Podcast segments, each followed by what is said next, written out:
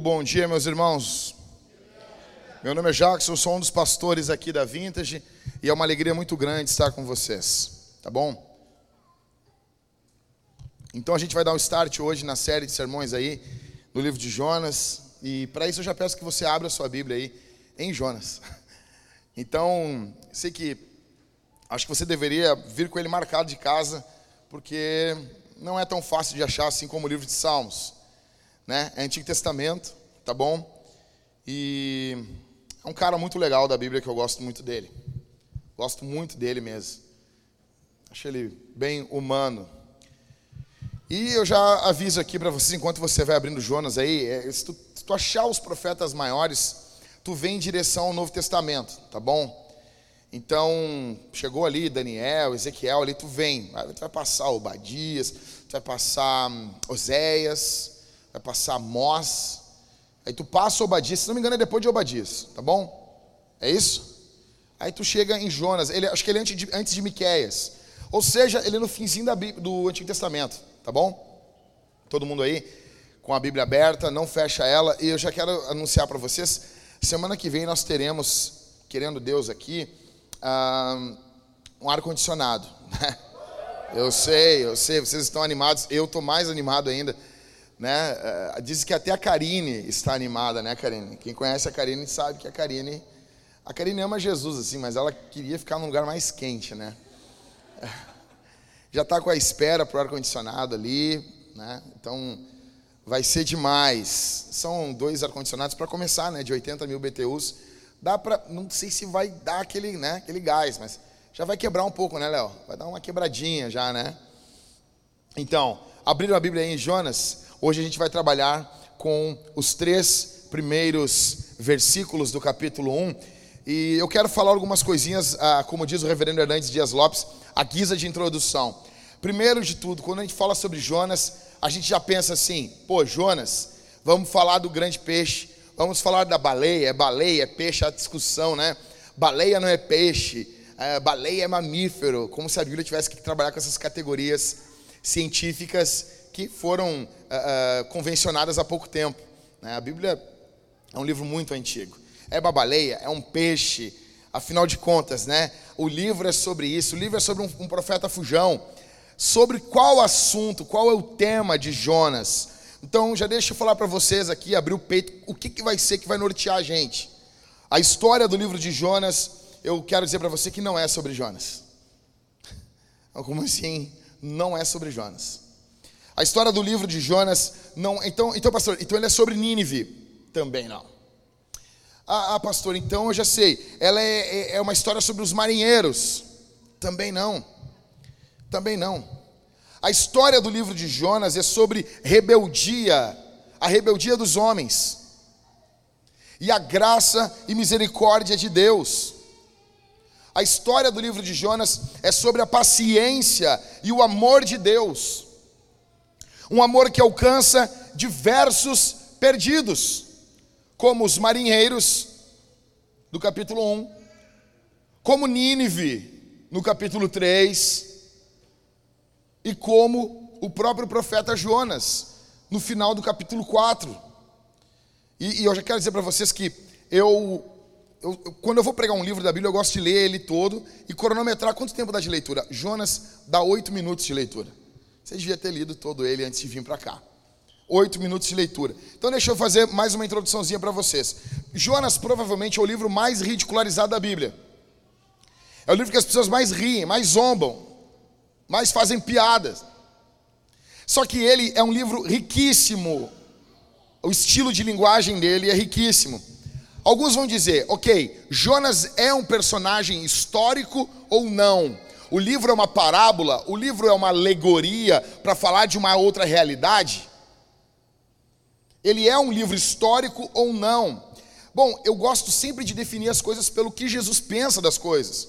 Jesus falou em Mateus capítulo 12, verso 40 ao 41, ele disse: Porque assim como Jonas esteve três dias e três noites no ventre do grande peixe, assim o filho do homem estará três dias e três noites no coração da terra. Aí alguém vai dizer, ok, Jack, mas ah, provavelmente Jesus pode estar falando de uma história. Ah, assim como aconteceu em Nárnia, vai acontecer comigo. Vocês entenderam? Então Jesus não está afirmando no verso 40 a historicidade de Jonas. Olha o verso 41 então. Aí ele diz: Ninivitas se levantarão no juízo com essa geração e a condenarão, porque se arrependeram com a pregação de Jonas. E aqui está quem é maior do que Jonas. Ou seja, para Jesus, Jonas é um personagem histórico. E eu gosto de ficar do lado de Jesus. Jesus, para mim, é o maior teólogo que já existiu. Tá bom? Vamos lá. A gente encontra, porque ele começa falando, você pode entender. É, verso 1 vai dizer: A palavra do Senhor veio a Jonas, filho de Amitai. Então, o, o, o texto já começa, sabe? Onde a gente encontra Jonas na Bíblia? Só numa introdução para vocês. Segundo Reis, escuta, capítulo 14, verso 25, a Bíblia fala de Jonas. Quem estava reinando naquele período ali era Jeroboão II. Olha para mim aqui, isso aqui é importante. Talvez você pense, o que vai mudar a minha vida? Isso aqui, você vai ficar mais inteligente. Então, quem reinava ali, os reinos já tinham se dividido. Reino do Sul, você pode sempre pensar assim: qual que é o reino do Sul? É Judá ou é Israel? Como a gente é bairrista, o reino do Sul é Judá. Pior que é. Que droga, né? Eu vou falar muito para você sobre não amar a própria pátria, tá bom? Mas eu estou revelando meu coração para você. Então, o reino do sul é Judá, o reino do norte é o reino de Israel. Dividiu ali depois que Salomão morreu.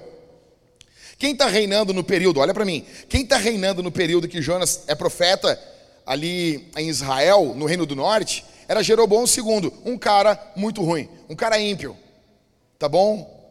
É, eu sempre, ah, quando eu era criança, eu dizia, mãe, ele é do bem ou ele é do mal? Né? Então, para mim, quem é do mal era o inimigo do He-Man, o esqueleto. Só quem é antigo pegou essa aqui. Entendeu? Tava lá. Então, é, Jeroboão II é amigo do esqueleto, é inimigo do He-Man. É um cara mau, é um cara ímpio. É um cara que você não convida para a festa de aniversário do teu filho. Tá bom? É um cara ruim pra caramba. Ele era rei ali, ele é neto de Jeoacás, é outro cara ruim pra caramba. Família ruim. Tá? Jonas ele era profeta nesse período. Aí Jonas chega, olha só que louco. A palavra do Senhor vem para Jonas para profetizar a favor de Jeroboão II. Jeroboão II, um cara ruim, mas o Senhor tinha uma palavra favorável, dizendo que os limites de Israel seriam dominados. Israel tomaria todos os seus territórios que tinham sido tomados de Israel. Quem é, qual é o grande império do mundo nessa época? Chama-se a Síria. A Síria é um império complicado. Qual é a capital da Síria? Nínive. E a Síria está com uma mão pesada no mundo todo. Aí a palavra do Senhor vem a Jonas para profetizar a favor do rei ímpio de Israel. Ele vai e profetiza. Deus abençoa o povo de Israel. A misericórdia, olha só isso aqui, gente. A misericórdia de Deus, curte esse calorzinho, é o último, tá? Curte ele comigo aqui. Foi gostoso, eu vou até sentir falta disso. Então, Jonas profetiza a favor do povo de Israel, do, do exército de Israel. Olha comigo. Deus teve misericórdia de Israel. O rei é ímpio, mas Deus teve misericórdia. E para falar uma palavra de misericórdia para o povo de Israel, Jonas teve disposição. E ele falou: Outra coisa, cinco grandes temas do livro de Jonas. Primeiro, soberania de Deus. Deus usa peixe como Uber. Você tem noção disso? Então assim, Jonas não quer ir. Aí Deus diz, ô Miguel, chama o Uber aí, por favor. Chama o Uber para Jonas aí. Dois, segundo tema. A vontade, Deus tem uma vontade que o evangelho alcance todas as nações da terra.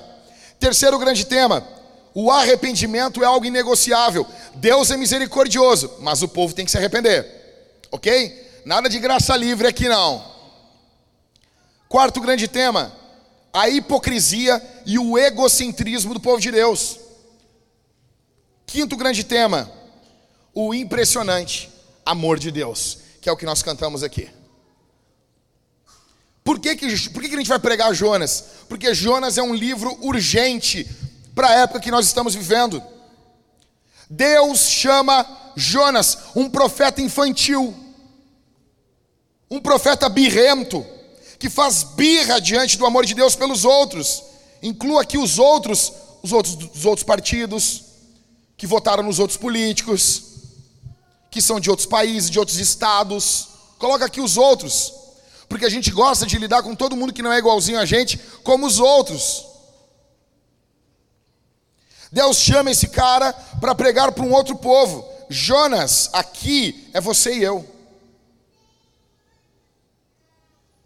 Diante de uma tarefa tão grande, vintage, nós temos uma tarefa gigante.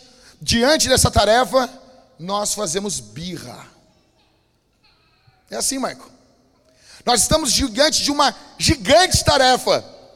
O que, que os nossos homens estão fazendo? Birra. Se não é assim, eu não quero.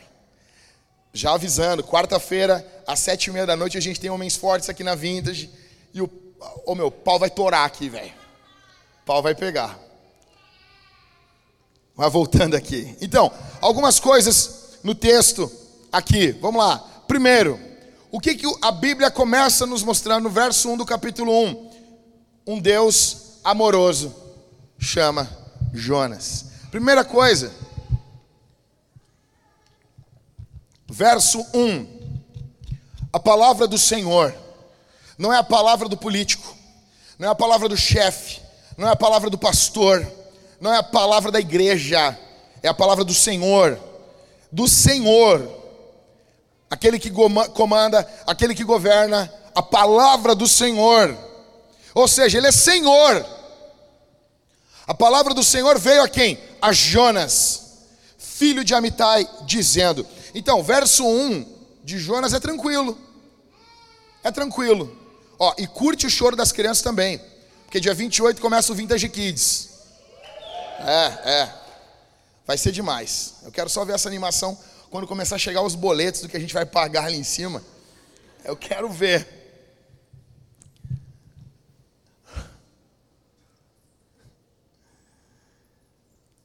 O verso 1, então, ele é bem habitual. Vai, vai passando pela, pela, pela cortina aí, não tem problema. Semana que vem ninguém passa aí, vou passar pelos cantos, né, negão? Então, verso 1 habitual.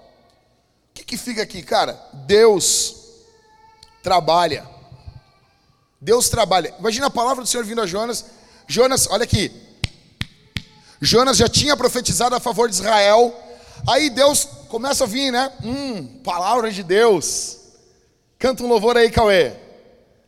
Aí vem a palavra de Deus para Jonas pensa assim: vou profetizar de novo coisa boa para o nosso povo. Deus trabalha onde tu não espera que Ele trabalhe. O próximo passo de Deus na tua vida, talvez tu jamais imagina que é o passo que Ele vai dar na tua vida. Jonas não imaginava. Ele profetizou o avanço de Israel. A Assíria está dominando o mundo. Jonas não imaginava o que estaria por vir. Então, verso 1 é tranquilo. A palavra do Senhor veio a Jonas. Esse Deus amoroso vem até ele. Segunda coisa que o texto nos mostra: um Deus amoroso fala o que Jonas deve fazer. Basicamente, Deus chega e entrega um esboço de um sermão para Jonas. E diz assim: Ó meu bruxo, vai lá e prega esse sermão aqui. Prega esse sermão. Olha o que diz a Bíblia. Verso 2. Deus falou para ele, né? Levante-se. Levante-se aqui no hebraico, aqui na língua original, é, cara, bora, é rápido. Bora, levante-se. E vá à grande cidade de Nínive. Grande cidade aqui é tipo a grande Porto Alegre, entendeu? Pega as cidades ao redor de Nínive também, que compunham a grande cidade, a capital da Síria. Vá à grande cidade de Nínive e pregue contra ela, porque a sua maldade subiu até a minha presença. No hebraico aqui é não adia a obediência. Rápido. Vá à grande cidade, capital da Síria. Ou seja, gente, Deus está atento o que está ocorrendo na nossa cidade. Deus está atento. Nós temos a tendência, os moradores das grandes cidades, eles têm a tendência a não se preocupar com a cidade, a não pensar na cidade como algo que eles cuidam. Quando a cidade é pequena, o morador se sente um pouco dono da cidade. Ele quer cuidar, ele quer, ele quer se envolver com a cidade. Quando a cidade é grande, a cidade é atirada. Esse fenômeno das metrópoles é um fenômeno mundial. E as pessoas não veem a sua grande cidade e talvez pensem assim: ah, Deus está no interior. A gente pega o carro, vai para o interior e é legal, bacana. Só que parece que Deus não tem um projeto, um propósito para Porto Alegre, para as grandes cidades, Rio de Janeiro, São Paulo, Belo Horizonte, Brasília. Parece que Deus se ausentou dos grandes centros. Não. Deus está atento ao que está ocorrendo aqui. Levante-se, vá à grande cidade de Nínive. Uma vez eu estou caminhando no centro de Porto Alegre, eu já contei para os guris ontem, e tinha um gurizão caminhando ali na, no centro, na, na, na, Qual era o nome da rua? Esqueci agora. Caminhando no centro, na. Esqueci o nome da rua. E ele estava caminhando com uma, uma bombacha, uma alpargata, uma camiseta, um chapéu de couro e uma Bíblia surrada na mão. E ele caminhava assim e dizia: O reino de Deus está próximo. E caminhava e olhava para os lados. E aquele furdunço no centro, um monte de gente. E ele: O reino de Deus está próximo. Se arrependa, cidade pecadora. O reino de Deus está próximo. E eu, eu parado na rua, né? Cheguei nele, cutuquei. E aí, Elias, como é que tá? E ele olhou para mim e ele falou comigo: E aí, mano, o que, que tá fazendo aqui? Né, ele, pô, prazer, não sei o que. Eu tá pregando aí na rua aí, tô, tô, Deus me enviou do interior do estado para pregar. Deus está irado com Porto Alegre. Eu, eu olhei para os lados e eu acho que está mesmo. Acho que está mesmo. Legal, é bom saber que a gente está no mesmo time. Fiquei feliz. Vai lá, cara, Deus te abençoe. Onde é tu vai? Vou lá comer um hambúrguer. Deus te abençoe. Prega, outro dia eu prego. Fiquei feliz ver aquele cara ali, tipo um Jonas, tipo um Elias, pregando nas ruas. É o que Deus está chamando Jonas para fazer. Levante-se e vá. Cinco peculiaridades do chamado de Jonas. Primeiro, nunca um profeta hebreu foi até uma outra nação para pregar. Nunca. Segundo, Deus, a segunda peculiaridade é Deus querer avisar a nação mais ímpia da época. É Deus vai fazer algo, o pecado deles sobe até Deus e Deus quer avisar eles. Terceiro, o nível de crueldade da nação para a qual ele deveria pregar. Olha aqui, deixa eu explicar uma coisa para vocês. Que, que é a Síria? A Síria criou o empalamento. Sabe o que é empalamento? Quem aqui não sabe o que é empalamento? Levanta a mão aí. Mas, professor, não, não sei. É complicado explicar essas coisas no púlpito. Empalamento é, foi criado pela Síria era quando introduzia algo no ânus da pessoa, uma, uma estaca e saía pela boca. Eles pregavam os seus, seus inimigos dessa forma. Eles pegavam os homens, arrancavam as duas pernas, um braço, para ficar cumprimentando os seus prisioneiros de guerra com uma mão. Eles esfolavam vivos os seus inimigos. Eles criaram vários, várias formas de tortura.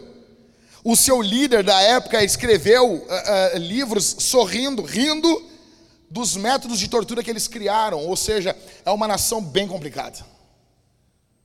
É para essa nação que Deus está mandando Jonas pregar. É mais ou menos Deus chamando o doutor Yakov para pregar na Alemanha nazista. Vocês estão entendendo? É mais ou menos Jesus chamando a gente, um gremista, para entrar lá na camisa 12 e pregar o evangelho para eles. Ou pegar um colorado e entrar dentro da esperraça, gremista, e pregar o evangelho. Chegar lá, o cara vai te dar o tapa, tu diz, mas eu sou até de igreja. Terceiro, uh, quarto, quarta peculiaridade, a graça de Deus para essa nação. Porque se Deus está mandando Jonas ir pregar, é porque Deus tem alguma coisa para essa nação. Quinto, Jonas, o que, que fica claro aqui, Jonas era um nacionalista. E o que, que ele esperava? Olha aqui, gente. Ele esperava a destruição de Nínive, porque ele é contemporâneo de Naum. Naum lançou um livro na época, Jonas leu, e ali está escrito que Nínive ia ser destruída. Então Jonas está assim, cara, Deus vai destruir o império assírio, nós vamos voltar bombando, velho, nós vamos voltar a ser uma superpotência. Entendeu? Porque Deus tem que destruir os outros. Quando Deus chamou Jonas para profetizar bem para Israel, apesar do governo ser ímpio, ele estava junto. Ele profetizou. Agora, quando Deus chama ele para ir a uma nação ímpia, ele não vai. Deixa eu dizer uma coisa para você. Provavelmente Deus vai falar com você coisa que você não espera. Provavelmente Deus vai falar com você coisas que você não está esperando. Provavelmente Deus vai pedir coisas para você que você uh, não sonhou e não colocou no caderninho de oração. Deus diz coisas que você não espera que Ele diga. E Deus não diz coisas que você espera que Ele diga. Ele não diz. Deixa eu dizer uma coisa. E quando a gente esquece disso, a gente começa a fracassar, cara. Quando a gente esquece que Deus faz as coisas do jeito dele, quando a gente esquece isso, a gente começa a fracassar. Primeiro, um Deus amoroso chama Jonas. Segundo, um Deus amoroso, fala o que Jonas deve dizer. Terceiro, qual é a resposta então de Jonas para esse Deus amoroso? Verso 3. Jonas, vamos lá, verso 2 primeiro. O que, que Deus diz ali? Primeira palavra do verso 2. Vamos lá. Primeira palavra do verso 2. Um, dois e. Levante-se. Deus mandou Jonas se levantar para ir para Nínive. Eu amo isso em Jonas. Verso 3. Jonas se levantou. Ele foi pronto. Cara, Jonas ele tem muita sátira no meio dele. Tem muita sacadinha engraçada. Tá bom? Jonas se levantou, mas para fugir da presença do Senhor. Ele foi pronto para fazer o errado para fugir da presença do Senhor para onde? Para Tarsis. Ele desceu a Jope encontrou um navio que ia para Tarsis. Pagou a passagem e embarcou no navio para ir com eles para Tarsis, para longe da presença do Senhor. Então, ele responde rápido. Ele é imediato a responder à voz divina. Só que ele responde para a desobediência. Olha que Tarsis era considerado nesse período como os confins da terra, como o final do mundo. Então Jonas, para não pregar, ele vai até o final do mundo. Ele vai para o fim do mundo. É por isso que Jesus vai falar lá em Atos, né? Para pregar o evangelho até os confins da terra. Jesus está dando uma sacaneada em Jonas. Diz assim: ó, Jonas, eu... tu foi para não pregar. Por isso que Jesus dizia: aqui está um que é maior do que Jonas. Jonas vai para Tarsis. Ele desceu para Jope, e depois nós vamos ver isso. Ele desce para Jope, ele desce para baixo do navio e ele desce para o fundo do mar. A vida de obediência é uma vida de descida. Ele desceu para Jope, ele consegue um navio para ir para mais longe, porque Nínive é para cá, Tarsis é para cá, é para o outro lado ele consegue um navio para ir o mais longe de Nínive, que era para onde Deus mandou ele. Só que tem uma coisa, cara. Deus trabalha no ritmo dele. Você imagina isso? Se Jonas é teu filho, Daniel, como é que. Jonas tu, é teu filho. Jonas chega e ele, vou fugir. No primeiro momento que o, que o Joaquim vai fugir, tu já gruda. Não, vai fazer o que eu quero. Não é assim? Tu não vai dar tempo de desobediência. Só que Deus é assim, meu. Deus está olhando Jonas aqui e Deus está olhando, olhando Jonas ali adiante. Ele está rindo. Porque Deus é soberano. Deus não faz nada no primeiro momento. Assim como para muitos de vocês aqui, que têm fugido de Deus e estão com a vida tudo tranquila. E parece que Deus está abençoando você. Jonas chega, ele pega o barco, está tudo tranquilo. Jonas parece que está sendo bem sucedido, fugindo de Deus, como muitos aqui, iguaizinhos muitos aqui. Olha comigo aqui. Jonas é igual a você, igual a mim. Igualzinho. Muito parecido com você. Muito parecido comigo. Olha só. Nove fatos que mostram que nós somos Jonas. Primeiro, nós duvidamos que Deus sabe o que está fazendo. Deus chega para ele e diz assim: Ei, my preacher, preach, prega, vá a Nínive agora e prega contra essa cidade. Aí Jonas, oh Deus, oh Deus, não, até aqui deu, né? Até aqui deu para tipo, a palavra do Senhor. Eu amo. Jonas é igual. Jonas é um tipo de um Pedro do Antigo Testamento, tá bom? É quando, quando o Senhor fala para Pedro assim: mata e come. Aí Pedro diz: de modo nenhum, Senhor. Eu amo isso. É Senhor, mas vou te desobedecer. E Jonas é um Pedro do Antigo Testamento. Eu amo Jonas, vai. Eu amo os caras problemáticos da Bíblia. Jacó, Jonas, entendeu? Pedro, porque eu olho para eles e vejo assim, tem esperança para mim.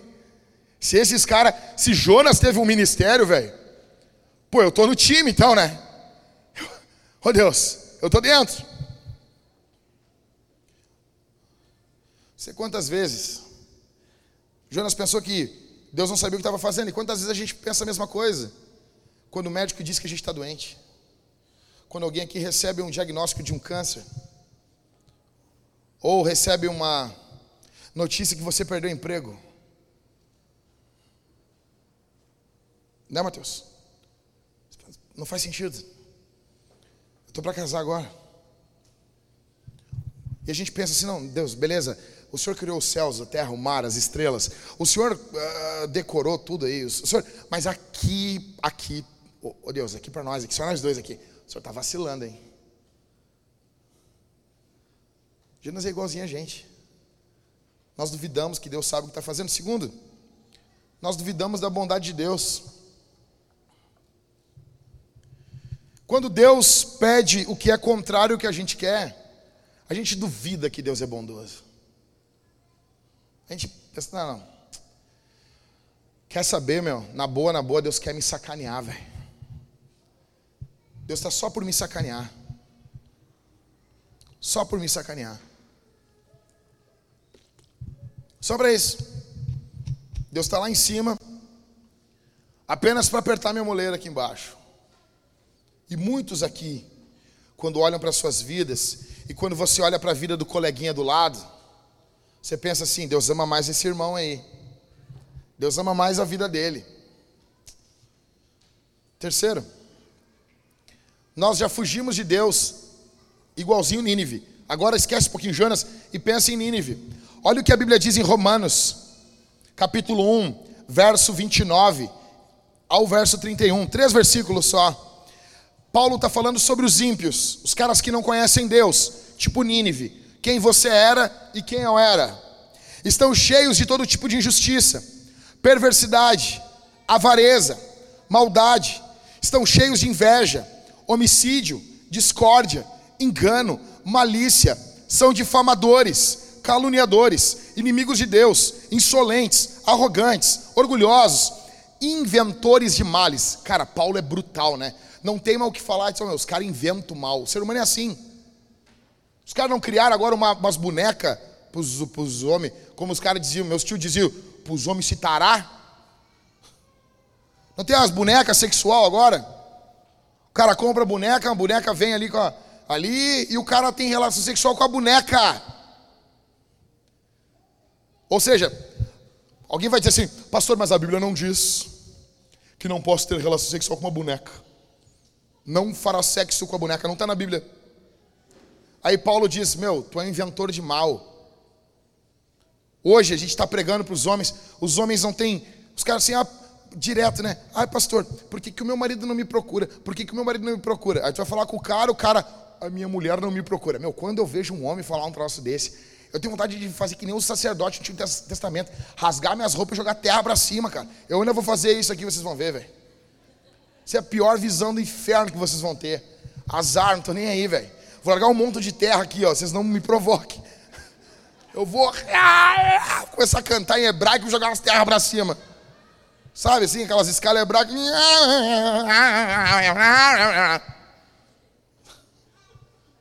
Pô, cara! Vocês inventam mal. Os homens hoje largaram as mulheres para. Os caras estão se masturbando para ver desenho. Eu estava pregando num evento com o Daniel. O Daniel inventa essas coisas aí. Me levou lá no Rio, lá, os caras perguntaram, pastor, é pecado rentar? Eu nem sabia o que era isso, lembra, Daniel? E eu parei assim, o que, que é isso aí? O que, que é isso? Hentai, o que, que é isso? Parece o nome de Nissim hoje, assim. Sabor hentai. Eu perguntei isso. É pecado? Não, é pornografia em desenho. Eu disse, sério que existe esse negócio aí? Os caras estão deixando de transar com a esposa para ficar vendo hentai. É o que Paulo está falando aqui. São inventores de males, desobedientes aos pais, como muitos aqui são desobedientes aos pais. Ah, mas eu já tenho idade. Pinóia, velho. Tu mora com teu pai, acabou. Acabou, não importa. O nego tem 50 anos, mora com o pai. É o jeito que o pai. É a casa do pai. Acabou. Ah, mas não sei o que. Velho, te sustenta. Para de gastar dinheiro com bobagem, te sustenta. Desobedientes aos pais, insensatos, desleais, sem afeição natural, sem misericórdia. Esse é o povo de Nínive. E é desse jeito que Nínive fugiu de Deus. Nínive fugiu de Deus pecando, as ganha, as verda. Porque tem cara que é ruim até para pecar. Eu não sei se vou decidir. O cara era ímpio. O cara dizia, meu, o cara é ímpio, o cara não fazia nada às verdas. Aí vem para a igreja e não segue Jesus de, assim, sabe? Nínive não. Nínive os caras eram, sabe, louco. Tipo a galera de Pompeia. Pecava as ganhas. Até que veio ali o vulcão ali e acabou todo mundo.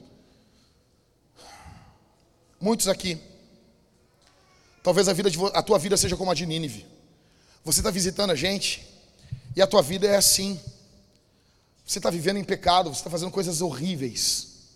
Você tem fugido de Deus, como Nínive. Outros, quarto, nós já fugimos de Deus como Nínive, e também nós já fugimos de Deus como Jonas. Como assim que Jonas foge de Deus? Ele é, ele é fariseu. Ele não faz o que Nínive faz, ele é limpinho. Não, não, não, eu só vejo o filme com boa indicação na Netflix, pastor. Nínive está lá, vendo Game of Thrones. Não tem problema. O outro não. O outro, o outro é limpinho. Não, não, pastor, eu só vejo Pixar. Não, só vejo. Só vejo isso. Não é o quê? Senhor dos Anéis? É do diabo. Tem um mago.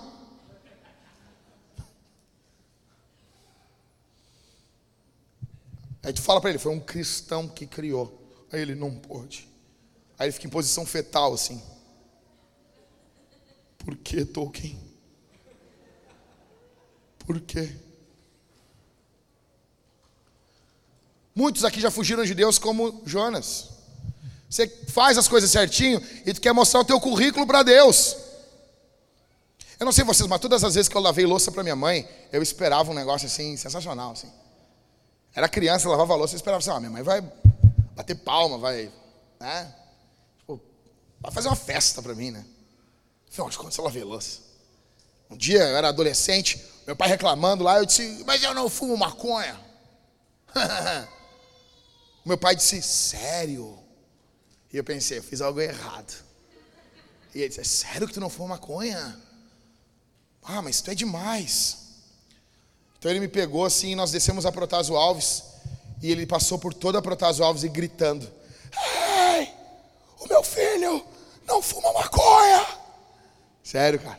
Ele parou um ônibus e ele falou para o motorista: Ei, tu, tu, tu, aqui ó, meu filho, não fuma maconha.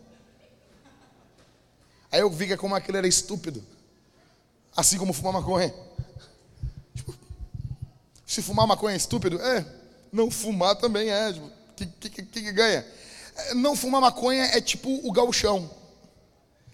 Não, sabe? O cara ganhou, né, né Léo? O que, que tu ganhou esse ano? O gauchão. Campeonato gaúcho. Aí tu, tá, tá. O que, que tu ganhou esse ano? Não vale. O pior do que ganhar é perder, né? Mas é, as duas coisas são mais ou menos parecidas. E talvez você é assim também.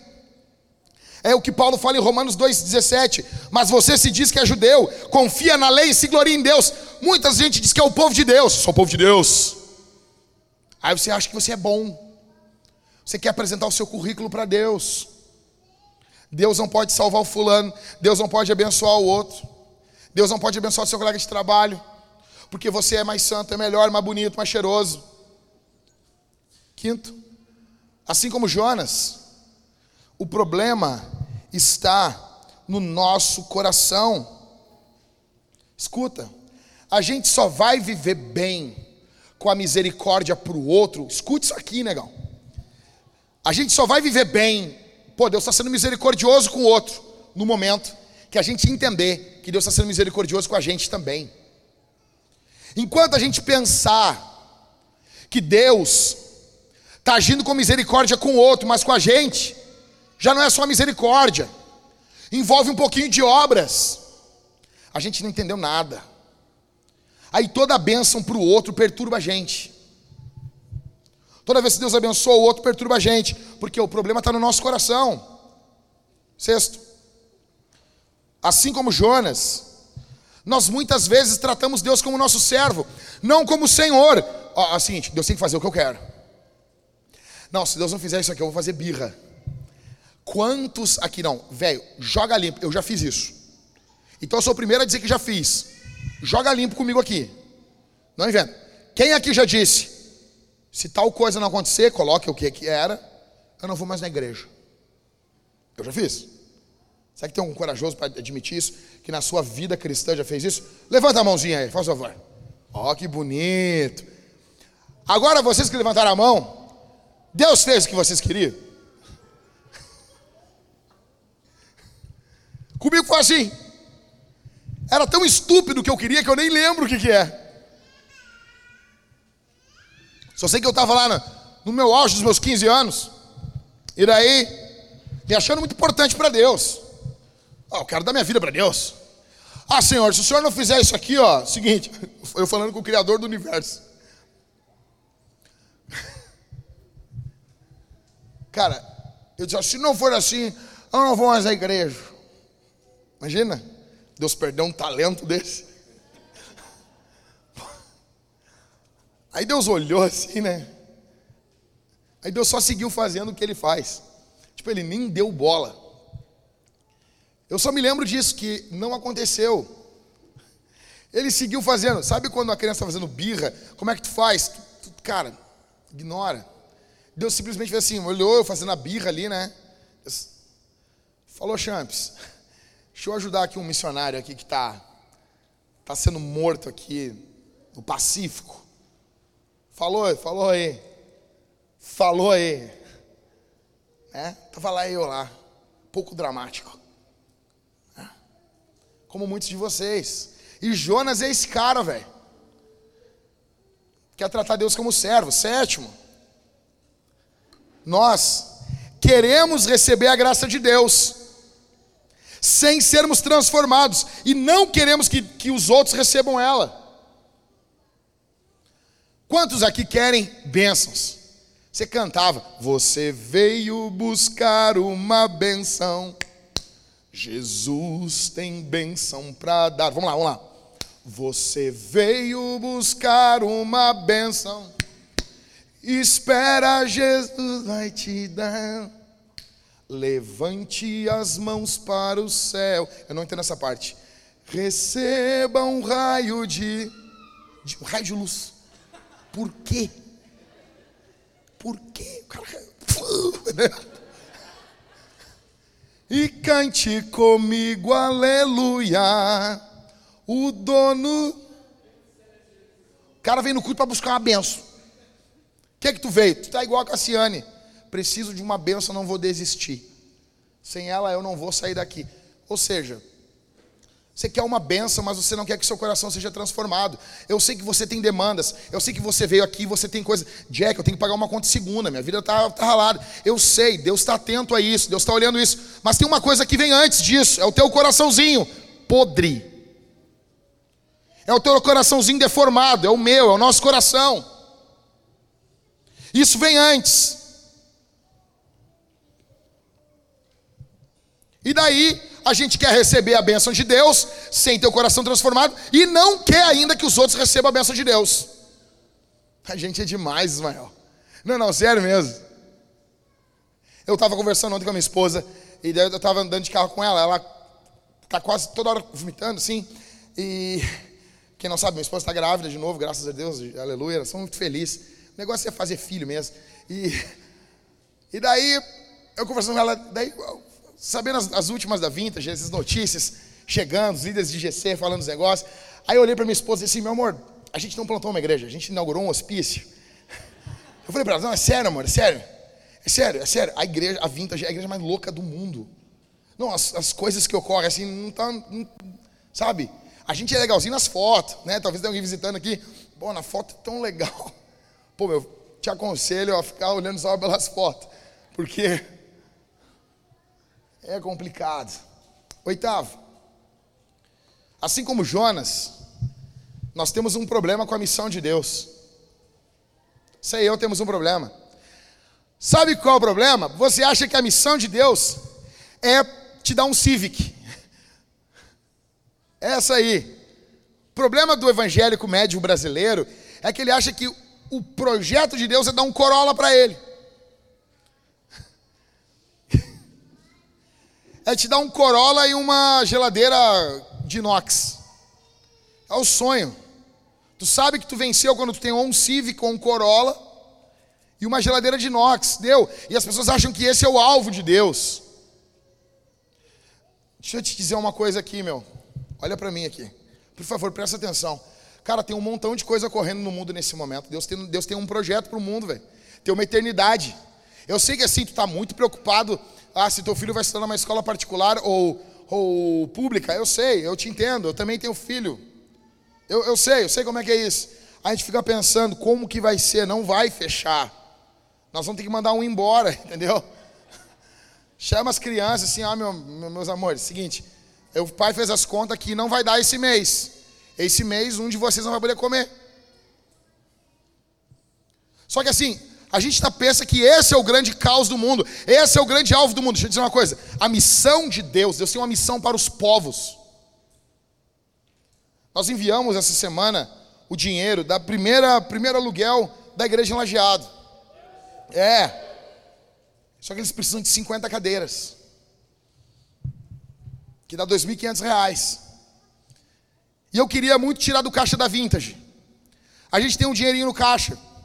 Só que somando esse dinheiro com as contas que a gente tem que pagar essa semana, falta R$ 9.400. Assim, velho. Facinho. Então não tem como mandar 2.500 para eles. Nós já mandamos o dinheiro do aluguel da igreja de lá. Nós precisamos de 50 cadeiras, iguais às da Vintage para lá. E a gente está muito preocupado assim, não, mas eu tenho isso, eu preciso disso. E Deus está, ok, mas Deus tem uma missão a fazer. A sua igreja tem que avançar.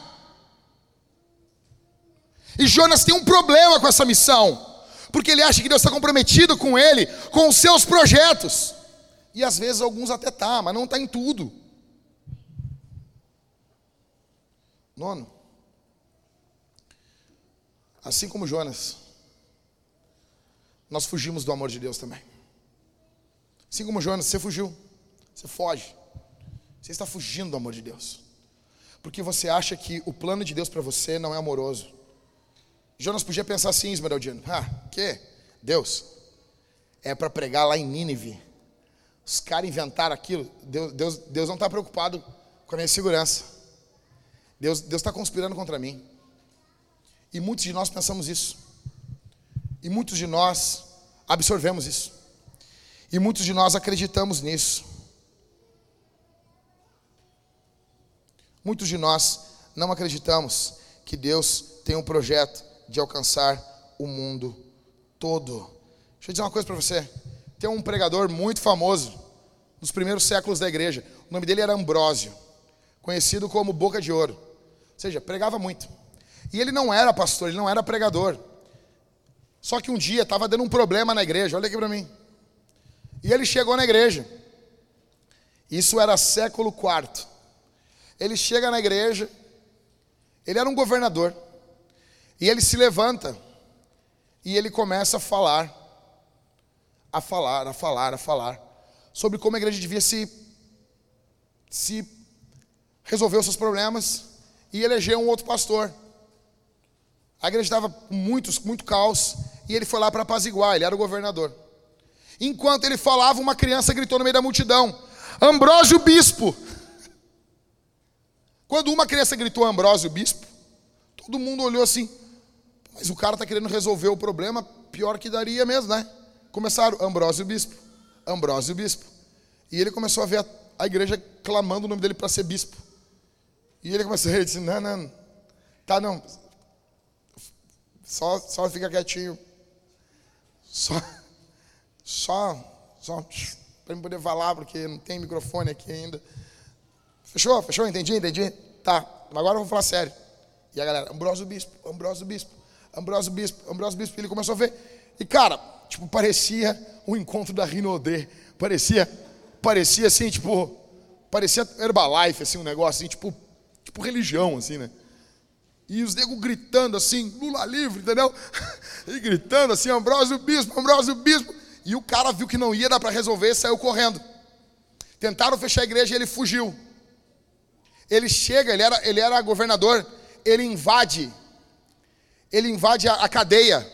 E os caras tudo atrás dele. E ele olha para os guardas assim: espanca, espanca, espanca, espanca, espanca, espanca, espanca.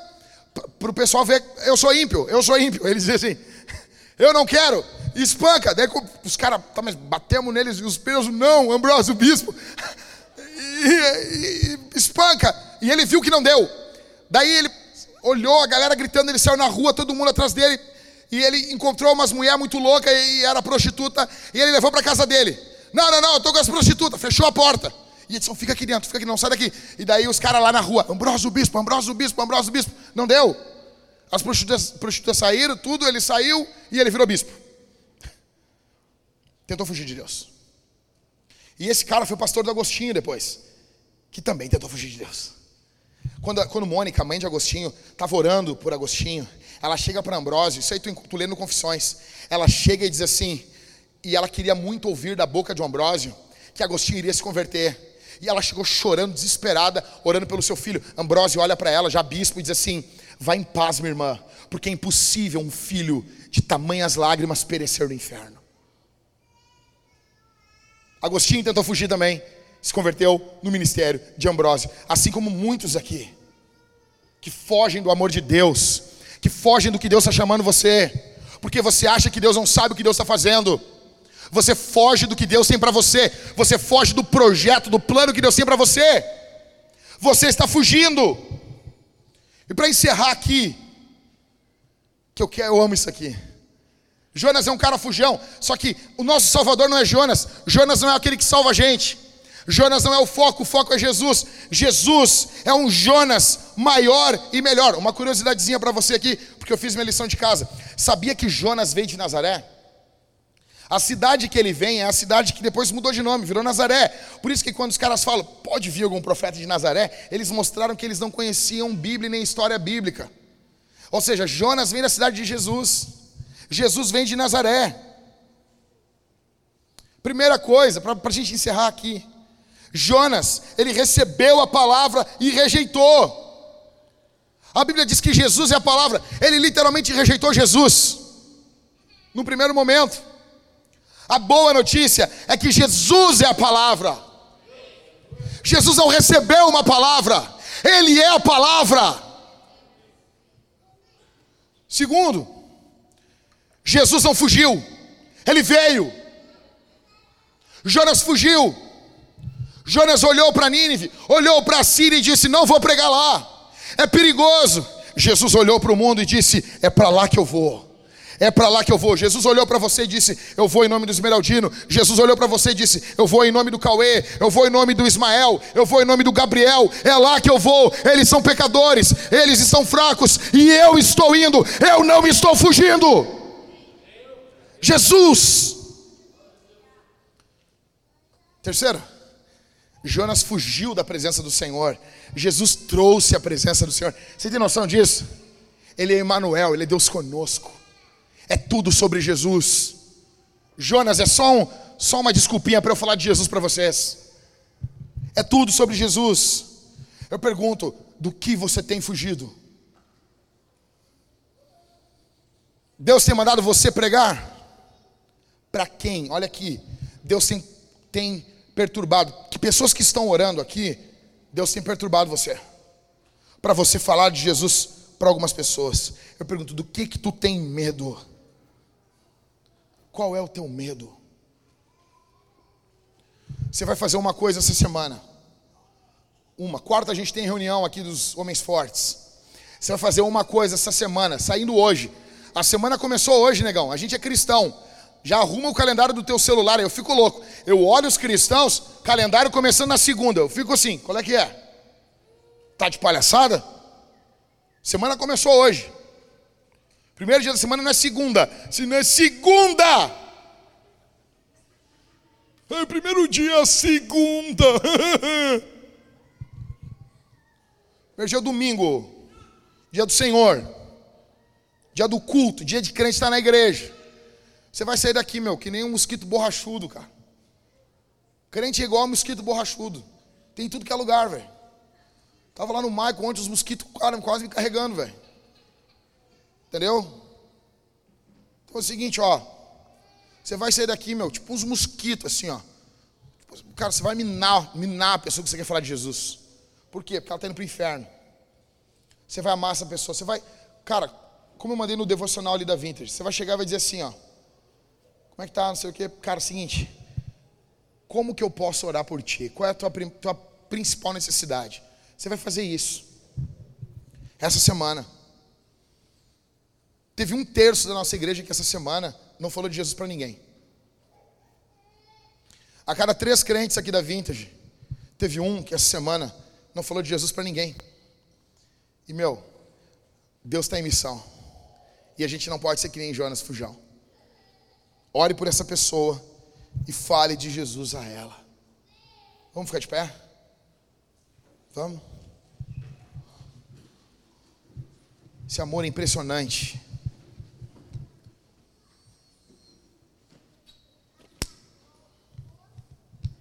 Entende, né, Ricardo? Às vezes eu vejo assim, eu olho o Ricardo. O Ricardo, não sei se o Ricardo está dormindo ou está acordado. Aí eu chego e. Só. Só para o Ricardo se apavorar, assim. É emoção, Ricardo. Teu trabalho é muito tranquilo. O Thales fica ali apavorado, é letra, é apavorado. E o Ricardo tranquilo. Então eu dou uma emoçãozinha para o Ricardo, tá, Thales? Só para. Gente, se Deus é amoroso, nós vamos responder esse sermão de três formas. A gente vai cantar muito alto. Nós vamos cantar agora sobre esse impressionante amor, sobre esse ousado amor. Em inglês, a, a, a letra, se não me engano, é, é reckless, é reckless. Acho que é isso. A gente vai dizer esse amor, esse amor inconsequente, né? Então tem uma discussão nos Estados Unidos, aí em português, aí bota ousado e fica tranquilo. Estados, Estados Unidos, eles se matam com essa música. Português, não, ousado. Não deu problema. Português é mais tri. Deixa eu dizer uma coisa para você. Nós vamos cantar sobre esse ousado amor. Olha para mim aqui. O nego se levanta, parece que despluga. Gente, nós vamos cantar. A primeira coisa que nós vamos fazer, nós vamos cantar Jesus. Está quente, está quente. Meu, aqui está muito mais quente, estou mais perto do teto. Entendeu? Estou derretendo aqui. Depois prego de novo ainda. Nós vamos cantar em primeiro lugar. Segundo lugar, nós vamos comer de Deus e beber de Deus. Nós teremos irmãos aqui na frente, com pão e com vinho. Você vai vir, você que congrega em alguma igreja, você que está arrependido dos seus pecados, você vai vir pelo corredor. Você vai lá limpar as mãos ali no álcool. Não sei quem é que vai estar com álcool aqui. Quem vai estar? Já devia estar ali. Bora, bora, Sophie. Quebra esse galho para nós ali. Toma benção. Você vai lavar as mãos com álcool ali. Você vai vir pelo corredor, você vai pegar o pão, olha aqui, cara. Você vai vir se arrependendo dos seus pecados. Você vai mergulhar o pão no vinho, cálice bronze, ou no suco, cálice dourado. E você vai comer e beber de Deus. Você pode ser curado. Você pode ser transformado. Você pode ser cheio do Espírito Santo. Você, nós também vamos servir ao Senhor, em terceiro lugar, com os nossos dízimos e nossas ofertas. Nós vamos ser generosos, gente. Nós temos uma. Para pagar as contas da semana, faltam 9.400 reais. Então talvez tu diz assim, ó. Olha para mim aqui. Talvez tu pense assim, bah, 9 mil é dinheiro, né? Ô, gente, olha para mim, por favor. Senão eu vou rasgar minhas roupas aqui em cima e jogar terra na minha cabeça. Aí tu pensa assim, pô, é dinheiro é dinheiro para ti e para mim, velho. 9 mil, se tu me der 9 mil agora, não sei, não sei, fazer outro filho, não sei, é muito dinheiro. É muito dinheiro. Só que assim, para ti, ontem nós fizemos um pequeno, um pequeno exercício na nossa reunião de pastores. E eu estava conversando com eles assim, o pau torando, o bicho pegando assim, e problema, problema, problema, problema, problema, problema, problema. Aí eu olhei para eles e disse assim: Ô Daniel, ô, ô Michael Ever, só queria uma notícia agora. Eu só queria que alguém me ligasse soluçando do outro lado do, do telefone. Pastor.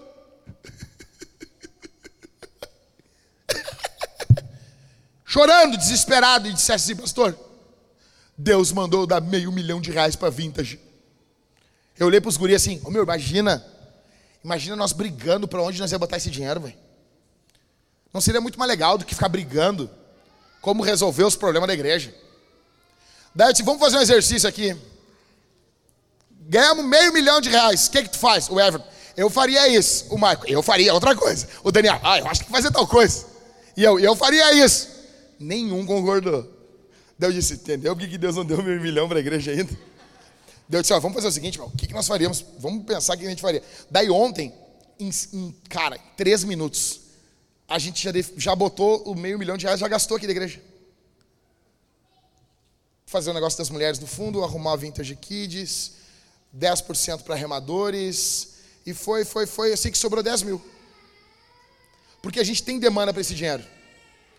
Eu, eu, eu, de forma juvenil, disse, bah, daria uma entrada no prédio. Daí eu, eu pensava que o prédio era 3 milhões. Eu, Ever, não, não, o prédio é 6 milhões. Porque o Daniel já dava, não, dava entrada no prédio, fazia mais um monte de coisa. Eu, não, Daniel, também não dá isso. Estava eu o Daniel errado. Ou seja, cara, se entrar meio milhão de reais hoje, sobra 10 mil. Porque tem demanda aqui para fazer, tem coisa que precisa fazer aqui. Então, volta comigo agora, 9.400 reais não é nada. Não é nada. Tem que ser generoso. Tem que ser generoso, gente. Se vier mais, ainda melhor. A gente vai, pum, já comprou umas cadeiras lá para a igreja de lajeado. Seja generoso.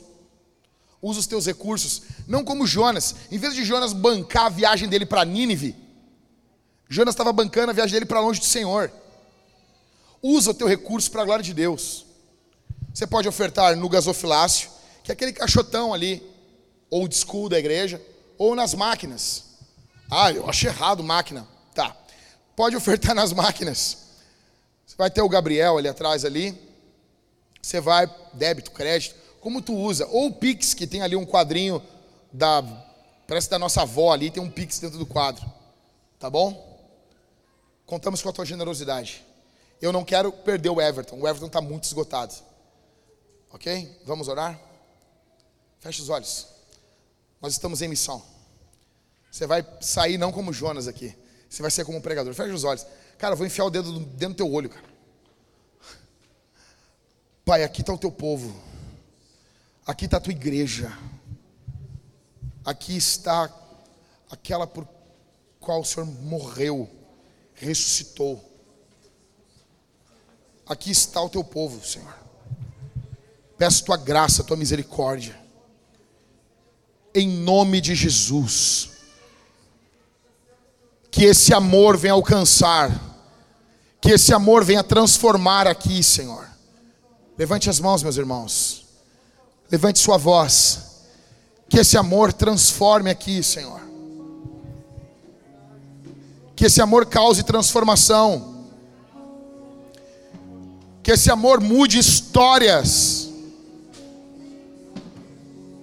Que corações venham se dobrar ao Senhor Em nome de Jesus. Converte, cura, perdoa, Senhor. Olha o teu povo. Que não venhamos fugir do teu amor, mas que venhamos fugir para o teu amor, correr para os teus braços. Braços esses que não apenas nos abraçam, mas nos impulsionam para a tua missão, em nome de Jesus. Que tua graça, teu perdão venha ocorrer aqui, aquilo que só o Senhor pode fazer, só o Senhor, só o Senhor pode dar um novo coração, só o Senhor pode mudar a história, só o Senhor pode transformar a natureza, regenerar, transformar em nome de Jesus.